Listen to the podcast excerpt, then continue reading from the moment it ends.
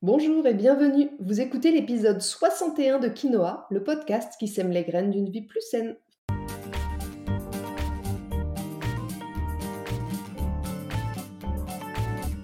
Je suis Julie Coignet, naturopathe spécialisée dans les troubles digestifs et les maladies inflammatoires. J'accompagne aussi les femmes enceintes, les enfants et toutes les personnes qui veulent retrouver naturellement la forme et la santé.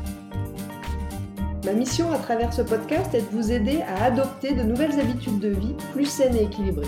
Chaque semaine, le jeudi, je vous propose de parler de bien-être, forme et santé naturelle de façon simple et positive pour vous aider à reprendre votre santé en main. Dans ce 61e épisode de Quinoa, nous allons parler du bonheur au travail. Parce qu'une vie saine et équilibrée passe inévitablement par une vie épanouie au travail, je reçois cette semaine Julie Artis, experte du bonheur au travail. Où en est-on actuellement de la prise en compte du bonheur au travail? Quels sont les impacts sur la santé? Et que peut-on faire concrètement à notre échelle? Julie, référence du domaine, vous explique tout ça dans cet épisode. Mais avant d'entrer dans le vif du sujet, j'ai deux choses importantes à vous dire. Tout d'abord, comme chaque semaine, je voudrais remercier très sincèrement celles et ceux qui prennent quelques minutes de leur temps pour me laisser des petites étoiles et un commentaire sur iTunes. J'ai vraiment besoin de votre soutien pour poursuivre le podcast. C'est rapide pour vous si vous écoutez l'épisode sur iTunes, mais c'est aussi possible si vous écoutez Quinoa sur une autre plateforme. Il vous suffit d'ouvrir iTunes depuis votre ordinateur, de rechercher Quinoa, puis de laisser 5 étoiles et un petit commentaire. Ça permet à mon podcast, à votre podcast, de perdurer, de gagner en visibilité et de voyager toujours plus loin. Un merci tout particulier cette semaine à Étienne Courtois qui dit des informations au top. J'ai écouté l'épisode sur les hydrolats et j'ai trouvé ça très complet. On trouve beaucoup d'informations contradictoires sur Internet, mais Julie a su m'aiguiller à la perfection. Merci. Merci à vous, Étienne. Je suis vraiment ravie d'avoir pu vous aider. La deuxième chose que j'aimerais vous dire cette semaine, c'est que je relance mon challenge 5 jours sans sucre dans quelques jours pour vous aider à attaquer la rentrée sainement. Ce challenge, est 100% gratuit et il avait déjà séduit plus de 800 personnes la saison dernière. Au programme de ces 5 jours, qui débuteront lundi 12 septembre, 5 jours de menu, petit déjeuner, déjeuner, dîner, avec des recettes faciles, rapides, sans sucre raffiné ni ajouté, à index glycémique bas. Vous aurez aussi la liste des courses correspondantes. Vous recevrez un mail par jour avec des explications et des conseils concrets pour vous accompagner et vous pourrez accéder à un groupe Facebook privé pour échanger avec les autres challengers et puis me poser toutes vos questions. Alors si vous avez envie de commencer l'année en pleine forme, de relever le défi, il vous suffit de vous inscrire sur mon site, onglet Challenge de rentrée, et de bien vérifier, surtout c'est important, que vous recevez le mail de confirmation pour être sûr de recevoir les mails suivants. Maintenant c'est à vous, il n'y a plus qu'à. Allez, sur ce, c'est parti pour l'épisode du jour. Pour la petite histoire, j'ai rencontré mon invitée Julie Artis dès mon arrivée sur Montpellier, il y a maintenant presque 8 ans. On s'est un peu perdu de vue ensuite, mais j'ai toujours continué à la suivre sur les réseaux sociaux, à suivre ses activités, et je suis vraiment très heureuse de pouvoir la recevoir sur mon podcast. Julie Artis est aujourd'hui conférencière en bien-être au travail, Chief Happiness Officer engagée, créatrice du podcast Génération CHO et fondatrice de la CHO Academy, la première plateforme en ligne pour devenir Chief Happiness Officer. Sa conviction est très claire. Nous n'avons qu'une vie et elle mérite d'être pleinement remplie par une activité professionnelle riche de sens et d'épanouissement. J'aurais pas dit mieux. Julie, bonjour. Merci d'avoir accepté mon invitation. Comme je le disais en introduction, je suis vraiment ravie de te recevoir aujourd'hui sur mon podcast. On va commencer par une petite présentation. Est-ce que tu peux nous dire ce qui t'a amené à t'intéresser, voire même, euh, je dirais, à te passionner pour le bonheur au travail ou la qualité de vie au travail? Oui, alors euh, bonjour Julie et merci de me recevoir sur le, sur le podcast. Je suis ravie de pouvoir échanger avec toi sur, euh, sur ce sujet du bien-être au travail qui, m'anime beaucoup. Alors, euh, pour me présenter brièvement, moi je suis facilitatrice en bien-être au travail. Donc, concrètement, en fait, je viens faire des ateliers, des conférences en entreprise pour éveiller les salariés à tous les leviers qui nous permettent de nous épanouir au travail en leur faisant prendre conscience que surtout, on a d'autres choix que de subir un quotidien professionnel qui ne nous convient pas et qu'il y a plein de leviers à notre disposition au niveau individuel et collectif pour euh, pour améliorer notre qualité de vie. Puis je suis aussi euh, très engagée sur la fonction de Chief Happiness Officer qui est euh, l'équivalent de responsable de qualité de vie au travail, qui est pour moi une personne essentielle dans les organisations pour impulser cette démarche qualité de vie au travail. Et donc j'ai un podcast aussi qui s'appelle Génération CHO, qui a pour but de donner la parole à des personnes très inspirantes sur cette notion de, de QVT, de Chief Happiness Officer et de, de faire prendre conscience qu'il y a plein de façons en fait d'œuvrer sur ce sujet-là et, et, et, plein de plein de leviers à notre disposition. Merci pour la petite présentation. Comment est-ce que tu es arrivé du coup à te passionner euh, pour ce sujet? Eh bien, tout a commencé avec une crise existentielle. Généralement, faut toucher le fond pour euh, pour arriver à prendre conscience de certaines choses. Alors, c'était pas une crise existentielle profonde, mais c'est vrai que euh, il y a une dizaine d'années, je me suis pas mal questionnée sur la vie. C'était quoi le bonheur? Est-ce que j'étais vraiment heureuse dans ce que je vivais? Euh, J'avais un, travail qui était qui était super, dans lequel je m'accomplissais énormément. J'étais responsable marketing à l'époque. J'avais un patron qui était génial. J'adorais mes collègues de travail, mais mine de rien, il me manquait quelque chose. Et puis, euh, je me suis demandé si euh, il n'y a pas des moyens euh, de développer son bonheur dans la vie d'abord. Et puis après, je me suis dit, au vu de tout le temps qu'on passe à son travail, ce serait quand même aussi intéressant qu'on se demande si le bonheur dans le travail, il est possible. Et donc, petit à petit, voilà, j'ai commencé à, à creuser ce sujet-là. Donc, à l'époque, j'avais euh, créé un blog alors qui existe toujours sur lequel je n'écris plus mais euh, j'avais créé un blog où justement je partageais un petit peu toutes mes réflexions sur ce sujet-là. Et puis un jour je suivais les activités d'une association qui commençait à monter qui s'appelle la Fabrique Spinoza et qui lançait pour la première fois une formation euh, qui s'intitulait devenir acteur du bonheur dans son organisation. Alors là je me suis dit c'est pas possible les planètes sont alignées faut que j'en parle à mon patron. Je lui ai dit je veux me former je veux qu'on qu'on crée plus de bonheur dans l'organisation, même si c'était déjà une, on avait un chouette environnement de travail. Et donc, bah voilà, il m'a dit banco, il m'a, il m'a fait confiance sur ce sujet, il m'a aussi euh, soutenu et laissé carte blanche euh, sur toutes, les, toutes les actions qui étaient dues au travail. On a déjà d'ailleurs fait euh, de la stratégie du bonheur au travail, une vraie stratégie d'entreprise, donc ça c'était super. Et donc c'est comme ça que je me suis lancée sur le sujet du Chief Happiness Officer et, et passionnée par le sujet. Et puis après des 8-9 ans de marketing, j'ai choisi de laisser un petit peu le marketing pour m'engager à 100% sur ce sujet. Donc je suis à mon compte là-dessus depuis, euh, depuis un peu plus de quatre ans maintenant. Super, c'est une belle histoire, un beau cheminement. euh, Peut-être pour qu'on comprenne un petit peu euh, plus en détail de quoi tu parles, pour poser un peu le contexte, est-ce que tu aurais quelques chiffres ou même juste peut-être quelques retours d'expérience ou réflexions à nous partager sur la qualité de vie au travail? Est-ce qu'aujourd'hui, c'est une vraie question moi que je me pose, est-ce qu'aujourd'hui globalement euh, les gens sont heureux au travail ou est-ce qu'ils sont plutôt malheureux dans leur vie professionnelle? Quels sont les changements peut-être que tu commences à percevoir ou que tu perçois depuis un certain temps? Alors, euh, il y a, un vrai paradoxe euh, dans, cette question-là par rapport à tout ce qu'on a vécu avec la, crise sanitaire. La crise, elle est venue un peu redéfinir les règles justement de notre façon de vivre le travail, du rapport au travail. Et le paradoxe, en fait, c'est que elle a fait émerger justement euh, cette importance de prendre soin de la santé des collaborateurs parce qu'on s'est rendu compte que bah, finalement, si les euh, personnes n'étaient pas en bonne santé physique et mentale, euh, une entreprise, une organisation ne pouvait pas fonctionner correctement. Et du coup, le paradoxe, c'est que bah, à côté de ça, il y a quand même une détresse psychologique qui est grandissante. Euh, je crois que la dernière étude qui avait été publiée par Malakoff Humanis disait qu'il y avait plus de 41% de personnes qui étaient en détresse psychologique après la crise, donc c'est assez conséquent. Et, et le nombre de burn-out, il, il a été multiplié par trois euh, depuis la crise sanitaire. Donc il y a une détresse psychologique qui est grandissante, il y a un, un, véritable enjeu de prévention sur la santé mentale des personnes.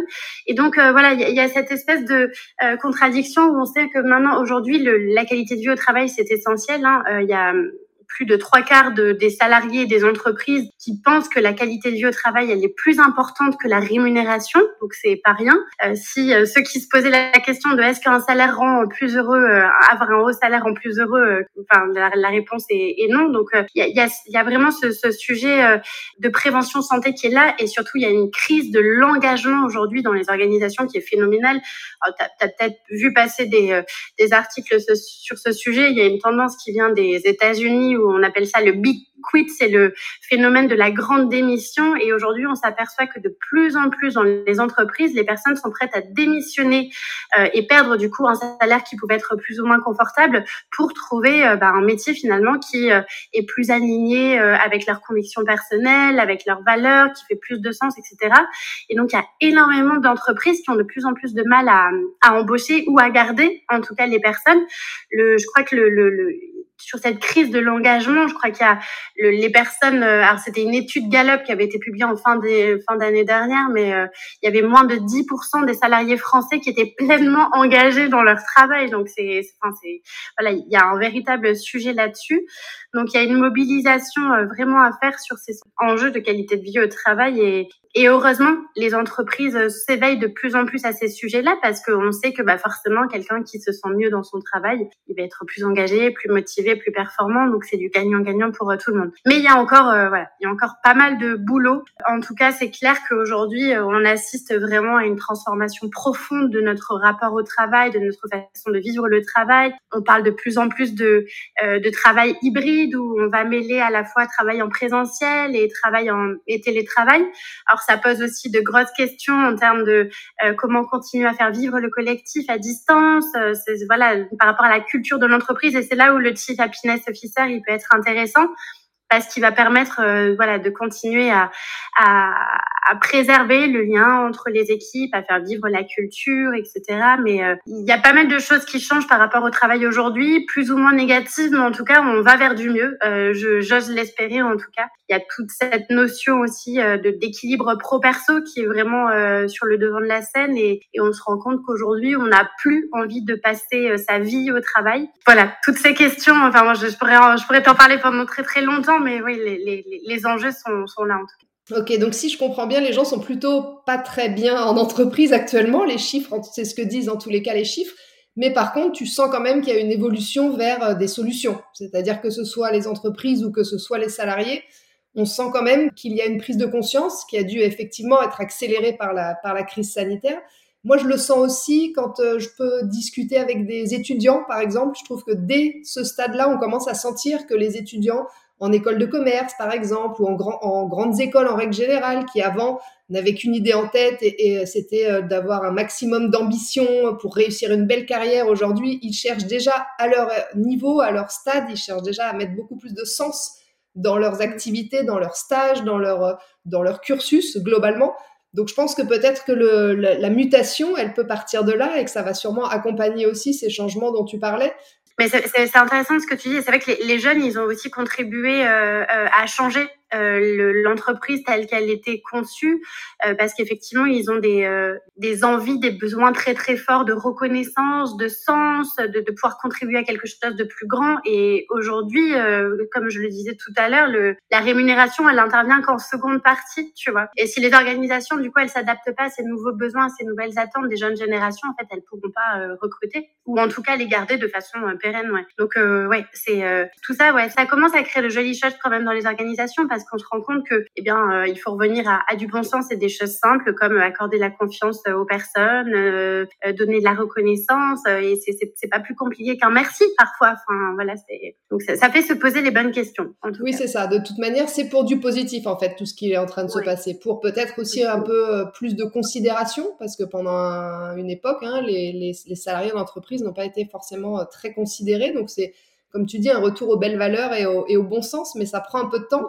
On comprend d'autant mieux l'impact euh, de tout ce que tu fais et puis l'intérêt euh, de mettre cette qualité de vie au travail un peu au centre des organisations. Est-ce que tu as quelques exemples? Peut-être tu parlais tout à l'heure de burn-out, mais est-ce que tu peux peut-être nous donner quelques exemples qui vont parler forcément aux gens qui nous écoutent sur les, retentissements que peuvent avoir cette mauvaise santé, euh, cette mauvaise qualité de vie au travail sur la santé justement ou sur le bien-être?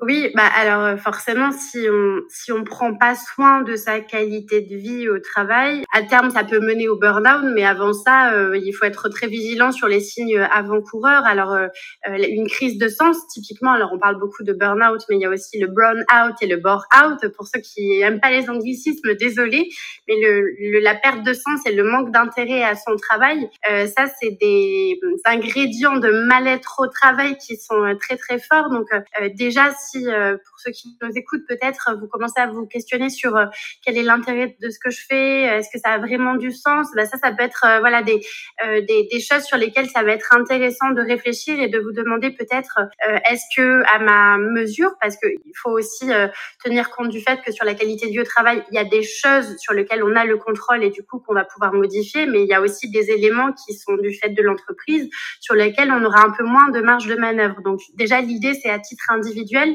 est-ce que déjà j'ai euh, la sensation de pouvoir un petit peu influer sur euh, la façon dont je vis le travail aujourd'hui? Si je manque de sens ou d'intérêt à ce que je fais, est-ce que peut-être euh, je pourrais pas poser davantage d'objectifs sur mes missions, peut-être essayer de travailler sur des choses qui me font vibrer ou qui me motivent davantage? Est-ce que peut-être j'ai la possibilité de parler de ça aussi avec mon manager pour voir si je peux faire évoluer mon travail euh, pour qu'il me donne envie de m'engager euh, davantage? Peut-être ça, c'est sur le, le, côté un petit peu euh, bien-être psychologique. Après, il y a toute la question de prévention de la santé physique aussi. Alors, on sait que, par exemple, le télétravail, ça a été un fléau par rapport à notre corps sur tout ce qui est posture physique.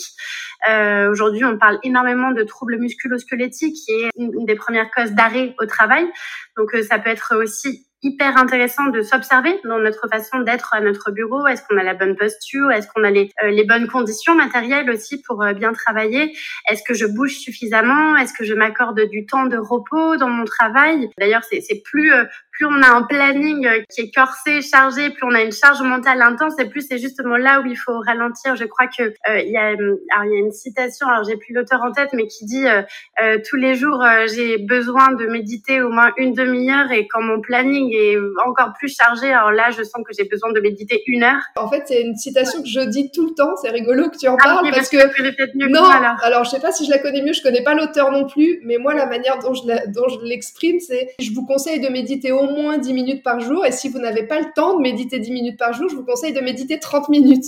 C'est exactement la même chose, mais c'est marrant parce que je l'ai rarement entendu cette citation. C'est drôle que tu en parles. Excuse-moi, du coup je t'ai coupé. Est-ce qu'il y a euh, d'autres signes avant-coureurs euh, peut-être euh, dont on pourrait, qui pourraient nous alerter sur le fait que justement on n'est pas dans la bonne direction, on n'est pas sur le bon chemin? Déjà, c'est de la, quand on sent que le matin on se réveille et qu'on ne sait pas pourquoi on se lève et pourquoi on va au travail, bah, c'est que là il y a une problématique de, de sens. J'aime bien travailler sur le grand pourquoi, le big why. Alors peut-être ceux qui veulent la référence de Simon Sinek, pour moi c'est un peu le, la base sur ce sujet. Donc euh, déjà, si vous vous demandez pourquoi vous allez travailler le matin, bah, il y a, y a, peut-être des questions à se poser.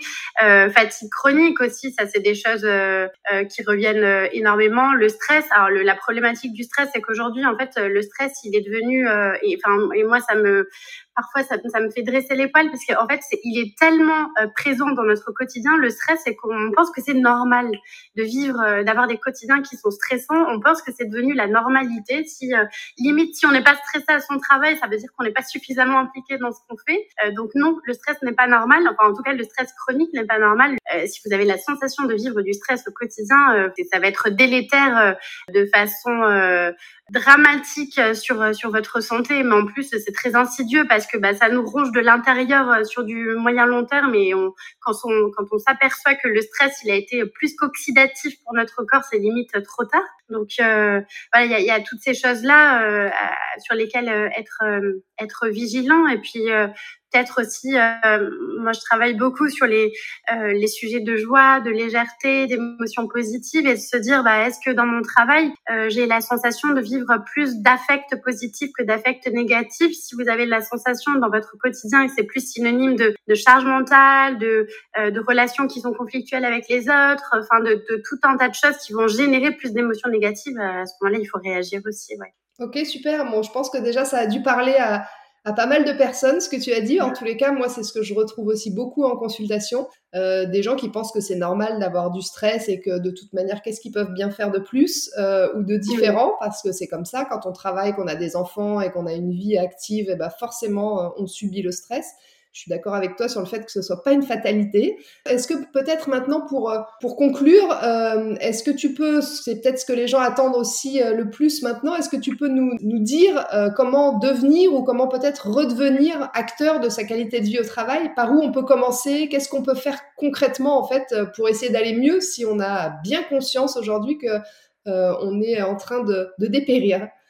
Oui. Alors, même avant d'avoir conscience de dépérir, peut-être de, de, de, se dire que bah, même si ça va bien, je peux toujours faire en sorte d'améliorer les choses. Et pour moi, il y a un, une des premières choses à faire, c'est d'apprendre à bien se connaître, pour moi, c'est vraiment le postulat de base. Euh, si je me connais bien, si je connais mes modes de fonctionnement, si je sais quelles sont mes valeurs, euh, si je sais, si j'arrive à identifier mes besoins, si j'arrive à identifier mes émotions, euh, bah, je vais forcément euh, vivre une vie professionnelle et même euh, vie globale hein, beaucoup plus alignée. Donc c'est vrai que la première démarche, ce serait ça, c'est de, de, travailler sur soi, de se dire euh, est-ce que j'arrive bien à identifier ce dont j'ai besoin au travail pour me sentir bien euh, parce que mes ingrédients à moi ne seront pas les mêmes que toi Est-ce que je suis claire avec mes valeurs? Moi, par exemple, je sais que euh, j'ai des valeurs d'authenticité, de liberté qui sont très très fortes. Donc, euh, comment ces valeurs-là, je peux les mettre aussi en action dans mon quotidien? Valeurs de liberté, tu vois, typiquement, je sais que je suis à mon compte pour une raison majeure, c'est d'être maître de mon emploi du temps. et donc ça, ben, ça fait écho avec ma valeur liberté. L'authenticité, c'est parce que j'aspire à avoir quotidiennement des des, échanges avec les gens, c'est ça qui me nourrit et donc forcément ces échanges, il faut qu'ils soient authentiques. Donc euh, à partir de ça, voilà, si vous arrivez à mettre le doigt sur euh, valeurs, ses besoins, les émotions, on parle beaucoup d'intelligence émotionnelle, ça arrive beaucoup dans les entreprises et ça c'est fantastique. Donc euh, voilà, peut-être apprendre à se connaître et puis aussi apprendre à apprécier les moments positifs parce qu'il y en a toujours. En France, j'ai l'impression qu'on a aussi une tendance très râleur à, à, à, voir que ce qui fonctionne pas. Et bah du coup, c'est bien d'un côté de d'identifier ce qui fonctionne pas pour pouvoir l'améliorer, mais il y a aussi plein de choses qui fonctionnent bien. Donc euh, euh voir un petit peu le positif de, de ce qu'on vit aussi, c'est important. Et puis peut-être, je, je, le disais tout à l'heure, peut-être sur les questions de sens au travail, euh, de, de se fixer des objectifs qui sont clairs, de savoir pourquoi on fait ce qu'on fait, dans l'intention qu'on mettra après dans son travail, ça va totalement euh, modifier les choses. Donc, euh, parfois, on sait qu'on perd un peu la clarté de ses objectifs euh, au travail et pourtant, c'est une des bases pour, pour être engagé et motivé dans son travail. Donc, donc voilà, s'il y avait quelques premières, premières pistes, des, petits pas à mettre en œuvre, ce, ce serait ça. Ok, super, merci. Et alors, je me demande aussi quels pourraient être les premiers pas qu'on pourrait mettre en œuvre au sein de l'entreprise. C'est-à-dire que Là, tu nous parles d'un travail sur soi que je trouve évidemment bien sûr indispensable pour comprendre où on veut aller, quel sens on veut donner à sa vie, comment être aligné. Mais qu'est-ce qu'on pourrait faire si euh, on écoute cet, épisode, on se dit elle est géniale cette cette Julie, encore une Julie. Euh, j'aimerais bien moi faire des choses au sein de mon entreprise. J'ai compris qui j'étais, je sais un peu où je voudrais aller, mais aujourd'hui, je suis coincée dans mon métier. Est-ce que je peux euh, mettre en œuvre des choses déjà euh, auprès de ma hiérarchie? Est-ce que, est que je peux proposer peut-être à mon manager de, te faire venir? Comment est-ce que ça peut se passer à ce niveau-là? Ben, déjà, la première chose, si vous avez envie de euh, d'ouvrir le débat, c'est de poser la question et de peut-être réunir les personnes, faire un espèce de, de débat un peu thématique en se posant la question de comment on pourrait euh, euh, faire pour mieux vivre le travail ensemble. Et on se rendrait compte déjà que ben, les perceptions sont totalement différentes d'une personne à l'autre. Donc déjà d'ouvrir le sujet et de, de libérer la parole par rapport à ça en donnant euh, ben, justement la, parole aux collaborateurs pour leur permettre de partager ce qu'ils ont envie de vivre véritablement dans, dans le travail. ça peut être une, une bonne première chose. Ensuite, c'est essentiel, à mon sens, avant de développer une démarche qualité au travail, de travailler sur euh, un petit peu tous les dysfonctionnements, les irritants, ce qui nous empêche de faire notre travail dans, de bonnes conditions. Donc déjà se poser la question de qu'est-ce qui dysfonctionne pour pouvoir l'améliorer, qu'est-ce qui va bien pour pouvoir le développer encore plus. Et puis euh, euh, peut-être après mettre moi, je crois beaucoup au pouvoir des rituels. Euh, dans notre vie pro et perso et peut-être dans l'entreprise de commencer à, à ritualiser euh, des moments où on va par exemple euh, célébrer les succès ensemble, partager de la reconnaissance. Alors, ce qui se fait beaucoup sur la reconnaissance, c'est par exemple de faire un grand mur de gratitude au, tableau noir et de, de, régulièrement aller écrire un merci pour un service rendu, etc. Ça, c'est des petites choses toutes simples. Puis véritablement, je pense que c'est important d'engager toutes les personnes dans une organisation sur ce sujet, mais, mais vraiment comme première question, peut-être se poser la question de euh, qu'est-ce qu'on peut faire ensemble pour mieux vivre le travail et euh, de prendre des décisions qui sont collectives. Euh, ça, ce serait une, une première piste. Et, et puis après, ça laisse le champ ouvert à, à tout un tas de solutions qui seront surtout amenées par les collaborateurs, en fait. Ok, super, merci. Ça me paraît donner vraiment de, des, des, des, bonnes idées, des, des, pistes pour des gens qui sont peut-être un peu englués dans, le, dans leur travail aujourd'hui, qui savent pas trop euh, comment retrouver la lumière. Donc, euh, si je résume, je dirais dans un premier temps, essayer de faire un travail sur soi pour mieux comprendre euh, comment être aligné avec son chemin de vie. Et puis, deuxièmement, essayer peut-être de d'ouvrir le débat au sein de son entreprise pour faire avancer les choses ensemble. Il n'y a pas de solution miracle. Les solutions, vous les trouverez ensemble, en fait, avec, mmh. avec le collectif qu'il faut garder en tête, c'est que euh, on, on, a tous euh, un impact euh, sur déjà sur nous, sur notre façon de vivre, notre façon de percevoir les choses, ça a un impact sur nous, sur notre corps, sur notre santé. Puis on a aussi un impact sur les autres, sur notre, la façon dont on échange avec eux. Et l'idée, c'est de se dire peut-être comment je peux faire de mon mieux pour avoir euh, le plus d'impact positif euh, sur euh, moi et puis aussi sur les autres. Et je pense que ça, ce, ce sera déjà pas rien pour contribuer à un monde de demain un peu plus positif. Ça marche. Voilà. Merci beaucoup. Merci Julie pour tes conseils précieux qui, je pense, en ce mois de septembre de rentrée, devraient semer des petites graines chez beaucoup de nos auditeurs. Voilà, sur ce, l'épisode 61 de Quinoa touche à sa fin. Je vous remercie de m'avoir écouté jusqu'ici. J'espère vraiment qu'il vous a plu et qu'il vous aura donné envie de reprendre votre bonheur au travail en main. Si vous pensez que ce sujet peut intéresser certains de vos amis, n'hésitez pas à leur transférer ou à le partager sur vos réseaux sociaux.